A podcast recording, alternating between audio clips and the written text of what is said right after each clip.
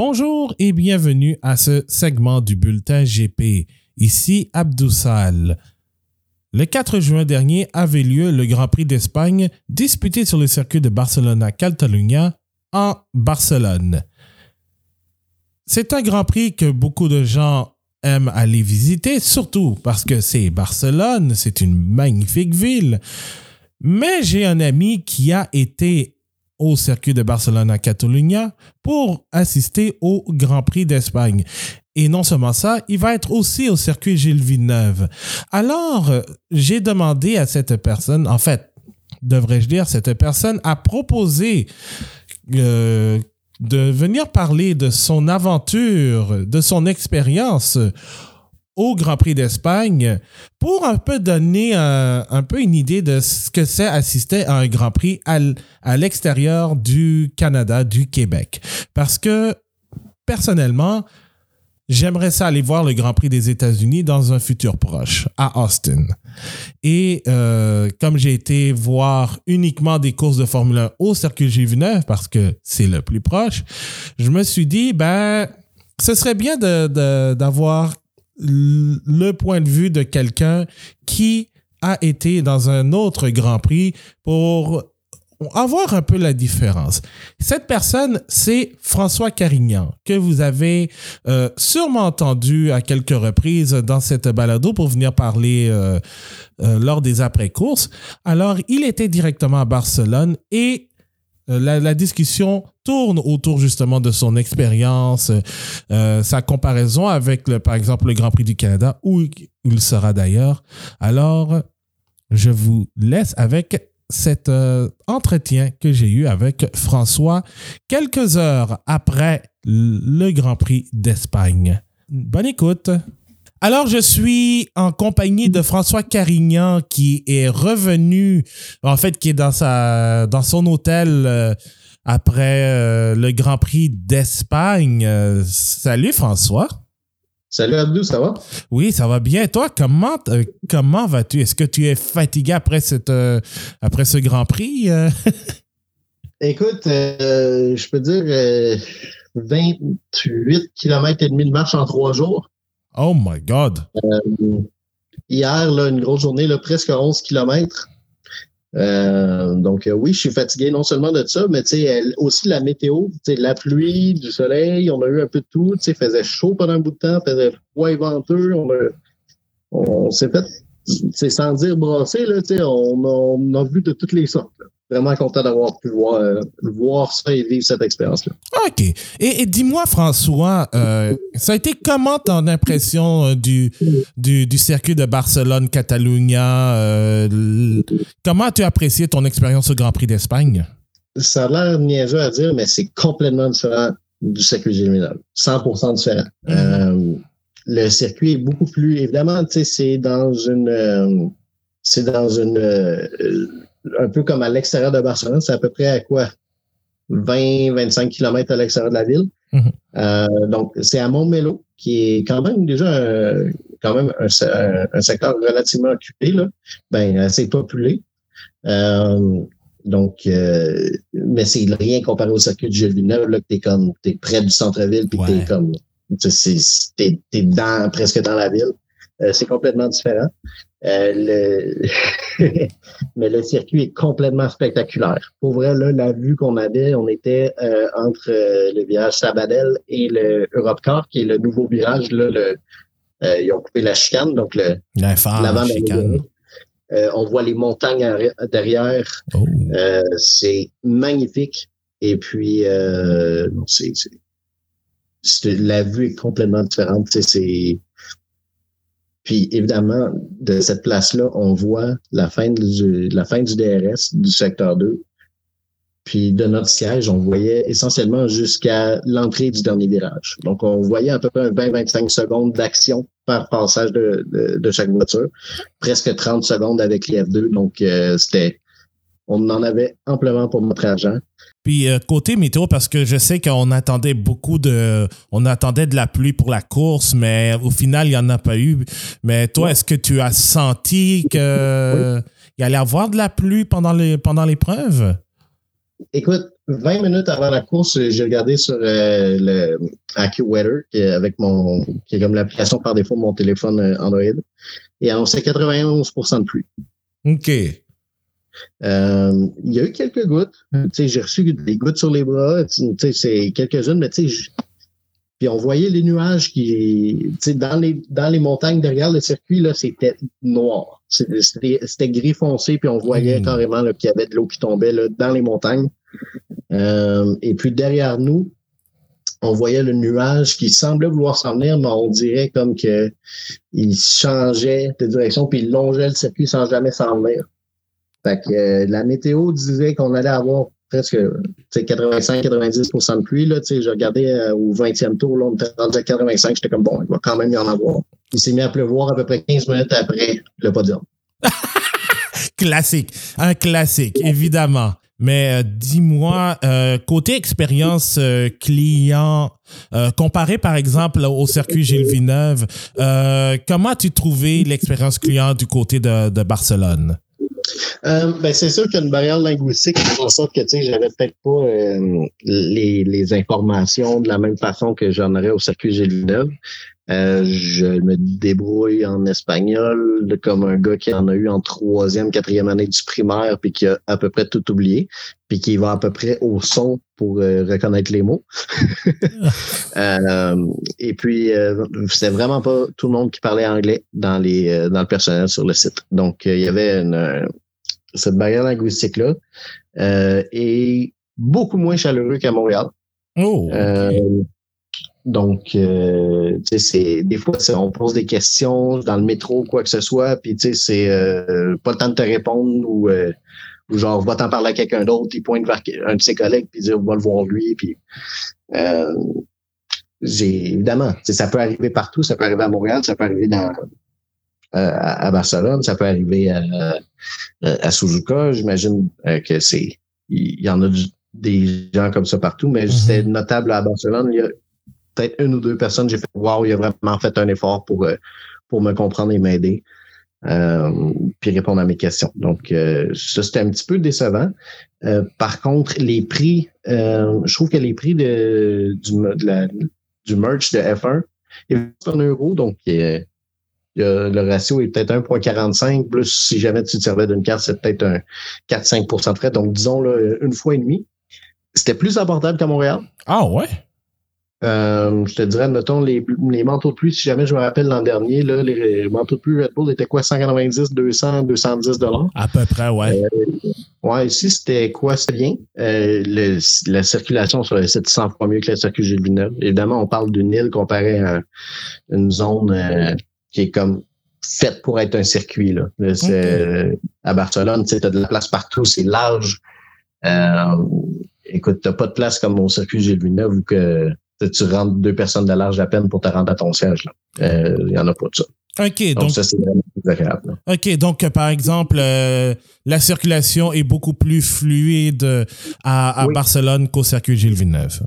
Oui, tu as plus de déplacements à faire. Euh, parce que la station de métro est peut-être à quoi? 4, un petit peu plus que 4 km de la porte de sortie du, euh, du site du euh, circuit Catalunya. Ouais. tu as comme une espèce de service de bus qui est à peu près 3, 2, 2,50 euros qui va t'amener un peu plus proche. Mais tu sais, c'est quand même un certain temps. Puis euh, la station de métro là-bas n'est pas exactement comme le comme à Montréal. Tu as seulement une ligne qui sort de là. Euh, donc, euh, ça a pris quoi? Chaque jour, là, je te dirais, là, au minimum une heure en fil. Aujourd'hui, c'était presque deux en fil, deux heures debout en temps en fil pour rentrer dans le dans le métro. Une fois rendu là-bas. Donc, vraiment, d'un point de vue logistique, pas du tout la même chose que si jamais on prend le métro à Longueuil, admettons, euh, si jamais on prend le métro à Montréal, c'est fait pour avoir une circulation qui est, qui est plus fluide. Euh, mais c'est pas du tout ça. On joue du coude à Barcelone. Oh wow, ok, ouais, parce que c'est vrai, bon, le nombre de fois que je suis allé par exemple au, circuit de Villeneuve euh, et tout ça pendant après le Grand Prix là, c'est c'est vrai que c'est plus difficile parce que t'es t'es quand même entassé. Rien à voir. C'est deux fois pire à Barcelone. OK. OK, OK. Et euh, dis-moi aussi, euh, évidemment, on est à Barcelone, il y a deux pilotes espagnols sur la grille. Euh, Évidemment, ça n'a pas été la course tant espérée pour les deux pilotes locaux, surtout pour Fernando Alonso avec le, les projets d'une 33e victoire. L'ambiance sur le circuit était comment en général, puis aussi avec la, la, la, performance des, des pilotes espagnols en Carlos Sainz et Fernando Alonso? Ben, je vais commencer par l'ambiance. Après ça, euh, si jamais j'oublie, rappelle-moi de parler de, de, la foule par rapport à, chacun des pilotes. L'ambiance, euh, je te dirais que c'est comme un match de soccer. Euh, comme à l'impact. je ne vais pas dire l'impact, je vais dire le. le CF Montréal. Le, CF Montréal. Euh, tu sais, évidemment, tu as des chants, tu des, t'en as qui partent des vagues ici et là, tu sais, ça, ça crie. Quand tu as un pilote, euh, un pilote favori qui passe, euh, tu sais, le monde se lève puis va crier. Tu sais, c'est vraiment intéressant comparé à Montréal où que, bon, évidemment, le pilote local à Montréal, euh, si on regarde l'an dernier, c'était pas exactement une vedette. Euh, ni Nicolas Latifi, ni Lance Stroll étaient des pilotes qui étaient qui étaient au, sommet de leur art, disons. Euh, mais quand Fernando Alonso sortait, euh, la caméra était sur lui, sur le gros écran, puis il sortait des puis ça criait. Mm-hmm. Euh, quand il passait là, son, admettons, calife ou quoi que ce soit, ça criait. Carlos Sainz, beaucoup moins. Beaucoup, beaucoup moins. Je te dirais peut-être trois fois plus de gens prenaient pour Fernando Alonso Carlos Sainz. Et puis, on entendait des chants pour Fernando Alonso dans l'estrade dédiée à Carlos Sainz. Euh, c'est un Fernando Alonso, c'est un héros national, euh, si on veut, d'un certain niveau. Euh, j'ai vu plus de monde avec leur le, vieux stock Renault là, bleu, bleu poudre et jaune. Ouais. de Fernando Alonso que j'en ai vu avec du merge de Alpine, McLaren, que même, Haas, et même Aston Martin? Aston Martin, il y avait énormément de verts et tous le numéro 14. J'ai pas vu de numéro 18. OK. Évidemment, euh, évidemment euh, comme c'est la course ben, locale euh, d'Alonso, évidemment, ça. Mais tu donc. C'est Red Bull, je te dirais. L'Espagne a adopté Max Verstappen. Ah, OK c'est, je te dirais, là, les deux plus populaires, c'est lui et Fernando, by a mile. OK. Ensuite, disons, là, les deux se partagent peut-être la, le 40 la, ou même peut-être la moitié du public, disons, là, si jamais on est généreux. Ensuite de ça, tu as Lewis. Euh, tu as beaucoup de McLaren, évidemment, là, comme partout dans le monde. Là, il y a beaucoup de fans de, de Lando Norris. Mm-hmm. euh, je te dirais, là, disons, 5-6 pilotes ensemble font peut-être 75% de la foule. Oh, OK. Euh, Max, Max et Fernando, puis ensuite de ça, Lewis, puis Sainz quatrième, je te dirais. Lewis Hamilton est populaire partout où il va. Euh, le merch Mercedes, évidemment, est un petit peu plus subtil. C'est blanc ou c'est noir. Mais euh, écoute, il y avait du orange là-bas et du vert. Mhm. C'était débile. OK. OK, OK.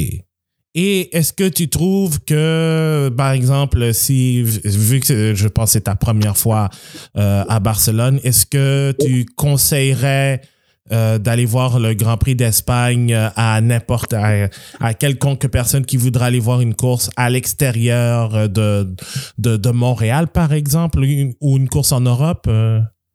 Je recommanderais d'aller en Europe. Je recommanderais. Évidemment, ça dépend toujours de qu'est-ce qu'on veut, là, mais ce qu'on a fait, nous, on est en, ville à Barcelone. Okay? Notre accommodation, notre, notre Airbnb, là, euh, c'est minimum trois heures sortir du site pour revenir. Puis le, si jamais on y va là, à une heure où c'est assez tranquille, c'est une heure trente, une heure quarante-cinq, là, ça rentre sur le site euh, en début de journée. Je le recommande pas à personne qui est impatient euh, et puis, on a fait nos recherches, évidemment, Silverstone, c'est quatre fois pire. Euh, y a, écoute, c'est dans un c'est dans une petite ville là, à l'écart, loin, loin de tout. Mm-hmm. donc, l'accommodation pour le transport est ridicule, sinon non existante. on a regardé Imola, on, c'était notre deuxième choix, une chance qu'on n'a pas pris. ouais. Disons, là, juste, ben, Imola, c'est le même genre, si on veut. C'est euh, c'est pas loin de Milan, par contre, si je me trompe pas. Donc, euh, peut-être un petit peu moins pire là, que, que Silverstone comme, comme trop perdu, si on veut, je m'excuse le terme.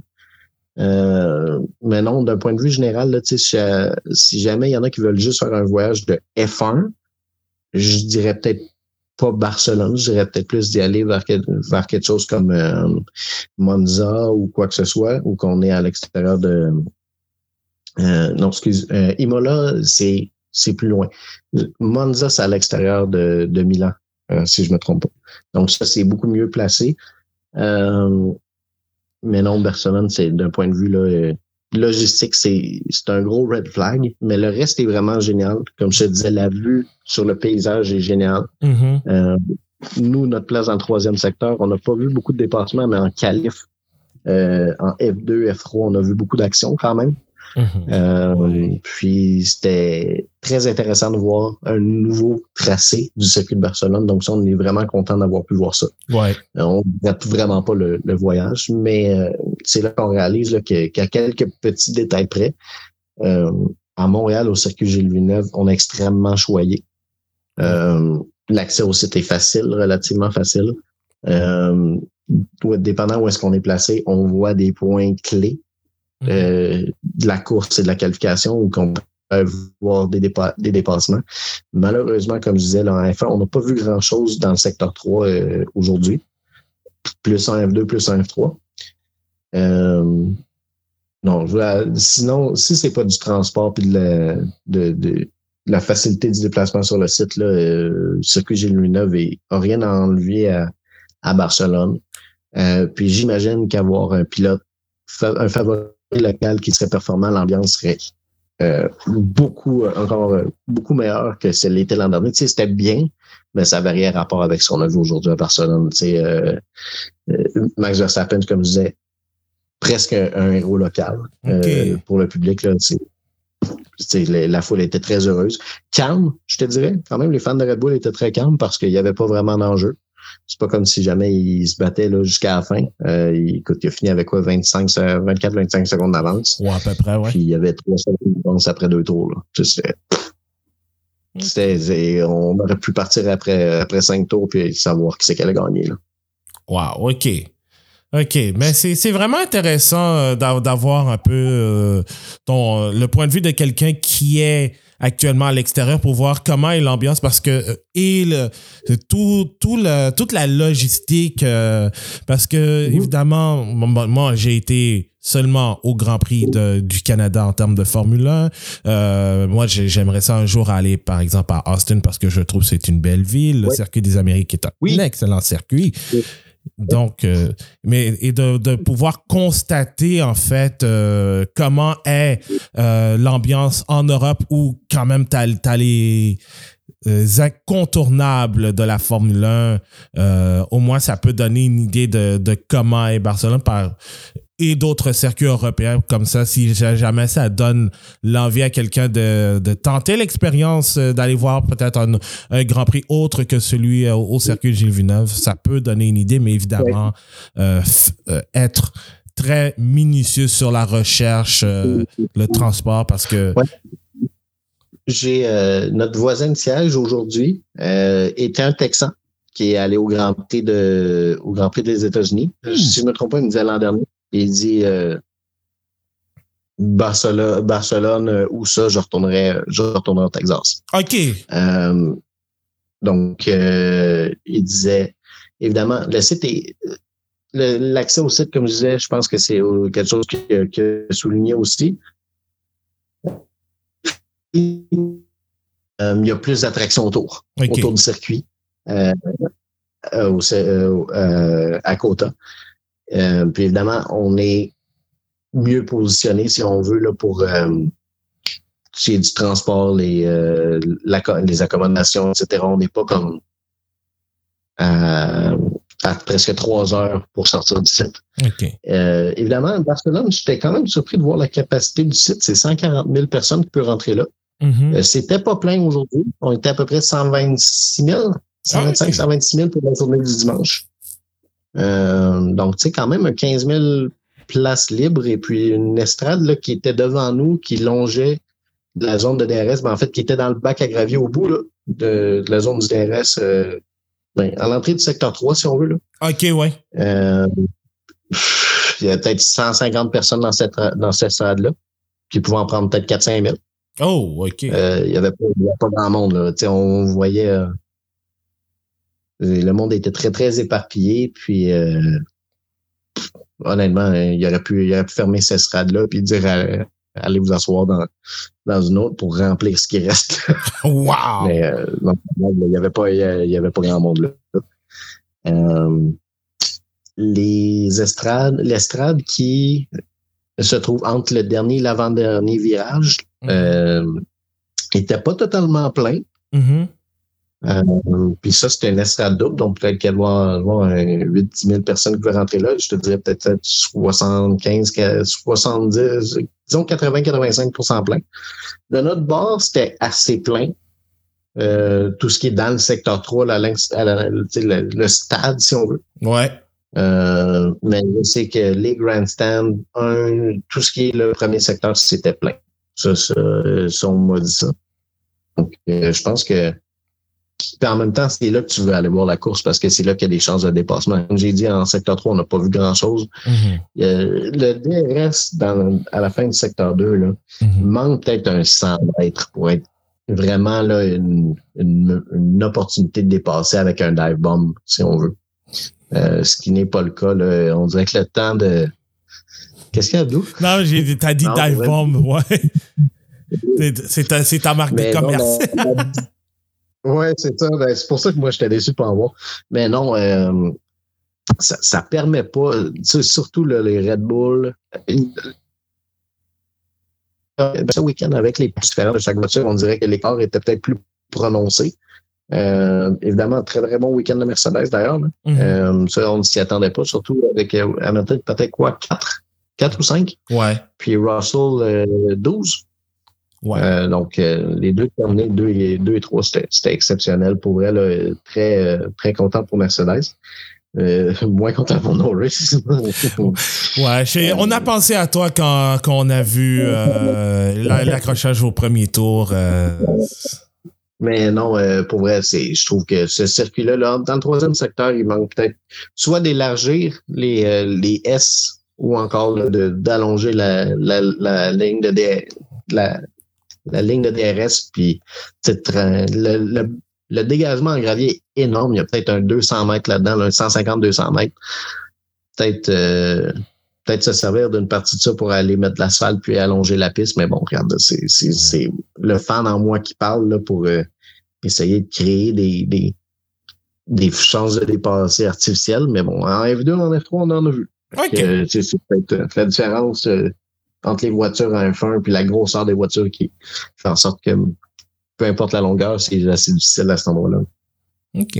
Mais c'est très, intér- c'est très intéressant d'avoir entendu ton, euh, ton point de vue au moins, parce que ça, ça nous donne au moins un aperçu de ce que c'est Barcelone en vrai. Euh, c'est un circuit que pas beaucoup de monde apprécie parce que ça manque de spectacle. Au moins, la, c'est une très bonne chose que cette infâme chicane soit enlevée et pour de bon parce que ça, ça tuait le spectacle. Alors, euh, j'apprécie vraiment le, le feedback que tu, que tu, que tu nous Ouais. amènes vu que tu étais sur place et surtout dans le, dans le secteur euh, pro- qui était propice à des changements. Alors, euh, Ouais, c'était directement là, de, on était sur la petite, la petite droite entre euh, avant l'Europe. Donc c'est, on pouvait pas mieux voir là. C'est. euh, et puis je voulais quand même noter la ligne de course des pilotes était vraiment différente dépendant de leur voiture, dépendant des pneus. OK. Puis en F2, F3, c'était pas du tout la même chose. En F3, il y en a qui embarquaient quasiment deux roues et demi, trois roues sur euh, la livre. Ouais. Euh, F2, peut-être un petit peu moins agressif. Je pense que les voitures sont peut-être un petit peu plus sensibles. F1, là, une roue et demie, deux roues, max. Euh, il y en a certains qui, en qualif qui étaient peut-être un petit peu plus agressifs. Lando Norris, euh, maintenant, il, il, était trois roues euh, puis euh, euh, le monde le monde a remarqué, ça a fait un, un, un wow à côté. Là. Donc, puis en F3, en F2, F3, sous la pluie, mm-hmm. écoute, on a. Je reviens pas qu'il y ait personne qui ait débarqué à cet endroit-là parce que il y en a qui ont dû faire des corrections en sortant d'Europe Corps parce qu'il y avait un jet de pluie, donc il, prenait peut-être une ligne un peu plus large. Puis euh, il mettait une roue pas loin de la, pas loin du gravier pour euh, pouvoir s'aligner sans, euh, sans, sans être aveuglé. Donc ça, j'ai été vraiment surpris. Les, les pilotes de F2 sont extrêmement agiles. Ça, c'est un circuit qui, mettait, qui le mettait en évidence. OK. Quand même, quand même. Ah, c'est bien. C'est bien ça. Donc, euh, au moins, ça, ça nous donne une idée de ce que c'est le, circuit de Barcelone. Alors, euh, euh, vivement l'année prochaine, I guess, pour voir si on aura meilleur spectacle que ce qu'on a eu cette année. Alors, et, on espère qu'il va y avoir des, notes prises, par exemple, je dirais la, zone de DRS pour qu'elle soit allongée un peu plus. Donc, j'ai hâte je pense pas que je pense pas que ça. Excuse-moi, Abdou. Oui, non, vas-y, vas-y, vas-y. Ouais, ben, je pense pas que ça s'en vient. C'est plus comme un, un, souhait personnel. Là. Mm-hmm. Euh, mais peut-être, comment je te disais, euh, allonge, euh, élargir un petit peu là, d'un mètre dans le secteur 3 serait pas une mauvaise chose. En même temps, on le voit là, ceux qui jouent au jeu F1, quand on est, quand on sort de, la longue ligne droite et puis qu'on tourne, mm-hmm. qu'on arrive pour remonter, euh, dans l'espèce de S. Il y a une espèce de moment où la voiture se débalance. C'est vrai. Mhm. On le voit très, très bien. En Calif, on l'a vu. Il y a trois, quatre voitures. Là. Il y a Bottas, euh, De Vries, Tsunoda. Je crois même Ocon. Ils se sont retrouvés dans le gazon parce qu'ils ont, euh, ils ont perdu le contrôle de la voiture parce que la piste est un petit peu mouillée, si on veut. Mais quand c'est un transfert de torque des roues arrière, quand la voiture comme euh, vient pour se restabiliser en, en sortie de virage. Euh, on dirait vraiment comme une petite bosse qui fait en sorte que les, les voitures peuvent se, facilement là, euh, être déstabilisées. Donc, ça, je suis surpris qu'il y ait personne qui l'ait qui l'ait qui en ait souffert en F1 pendant la course ou plutôt pendant les pratiques. Il n'y a pas eu grand-chose, mais on dirait vraiment que c'est l'humidité. Là, il y a une partie de la piste qui est restée euh, un petit peu euh, trempé. Puis ça, là, il y, en a une couple de pilotes qui se sont fait avoir. Là. Même Verstappen a, dû corriger euh, avec un, bon coup de volant à un certain moment donné. Donc, euh, ouais, je voulais dire là, que ce circuit-là, il, n'est est pas aussi... autant les, écuries le connaissent très, très bien à cause de tous les, essais hivernaux qu'il y a eu. Euh, ça donne souvent des courses plates parce que le circuit est trop bien connu. Euh, cette année, là, c'est. Je te dirais qu'il y a eu quelques surprises. Il y en a qui, Il y en a qui, l'ont euh, qui, qui l'ont appris leur départ. OK. Ah, ben c'est bien ça. Donc, euh, euh, vivement l'année prochaine pour voir euh, si on va avoir un meilleur spectacle à Barcelone. François, un énorme merci pour ton feedback et pour tes commentaires sur le Grand Prix d'Espagne, vu que tu étais présent. Et évidemment, tu, tu, seras là à Montréal, donc tu vas pouvoir faire deux courses en deux courses consécutives. donc, Assez jet set, hein? Deux courses sur deux continents, deux courses consécutives sur deux continents. C'est assez spécial et euh, il faut vraiment le faire. Donc, euh, au moins, on, on, pourra avoir une, une différence. Euh, François, merci infiniment pour, pour, ton, pour tes commentaires sur le Grand Prix d'Espagne, l'expérience à Barcelone. Alors, écoute, on, et puis nous, on va se revoir vraiment au circuit Gilles Villeneuve dans deux semaines. Dans deux semaines, à deux heures de te voir. Ah, pareillement, pareillement. Donc, euh, merci, merci, merci, à toi, François. Donc, euh, et on retourne à l'épisode.